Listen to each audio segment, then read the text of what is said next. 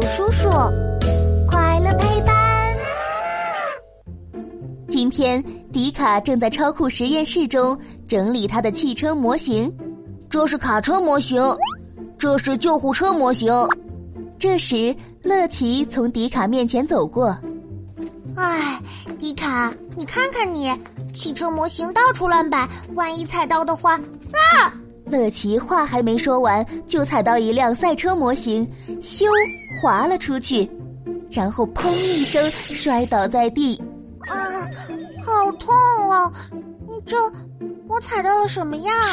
乐奇摸了摸屁股，谁知摸到了一辆汽车模型。啊，对不起啊，乐奇，这是我的汽车模型，我一定会把它们收好的。汽车模型。这个汽车怎么这么扁呀？呀，不会是被我踩扁了吧？不是的，乐奇，这叫赛车。赛车的形状本来就是扁扁的。啊，真奇怪，为什么赛车是扁扁的呢？这个嘛，我们还是去问大勇叔叔吧。大勇叔叔，哟，超酷实验室，科学超级酷。我是大勇叔叔，带你探索所有问题。小朋友们，你们在电视中有没有看过赛车比赛呀？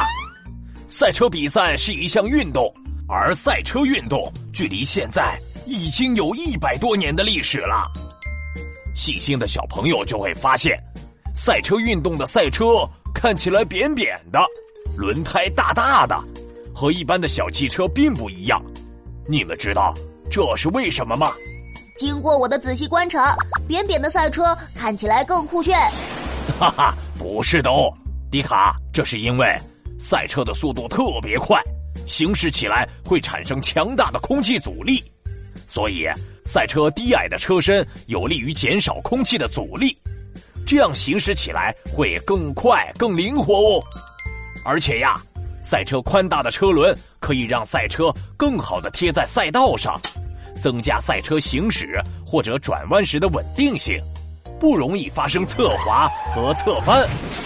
哦，对了，比赛用的赛车是不能在公路上行驶的，它们只能在赛道上行驶哦。因为大部分赛车都是经过改装的，所以具有较多的安全隐患，而且赛车的噪音也很大。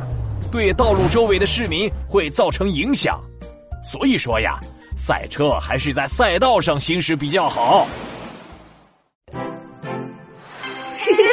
问答时间，小朋友考考你们：赛车可以在公路上行驶吗？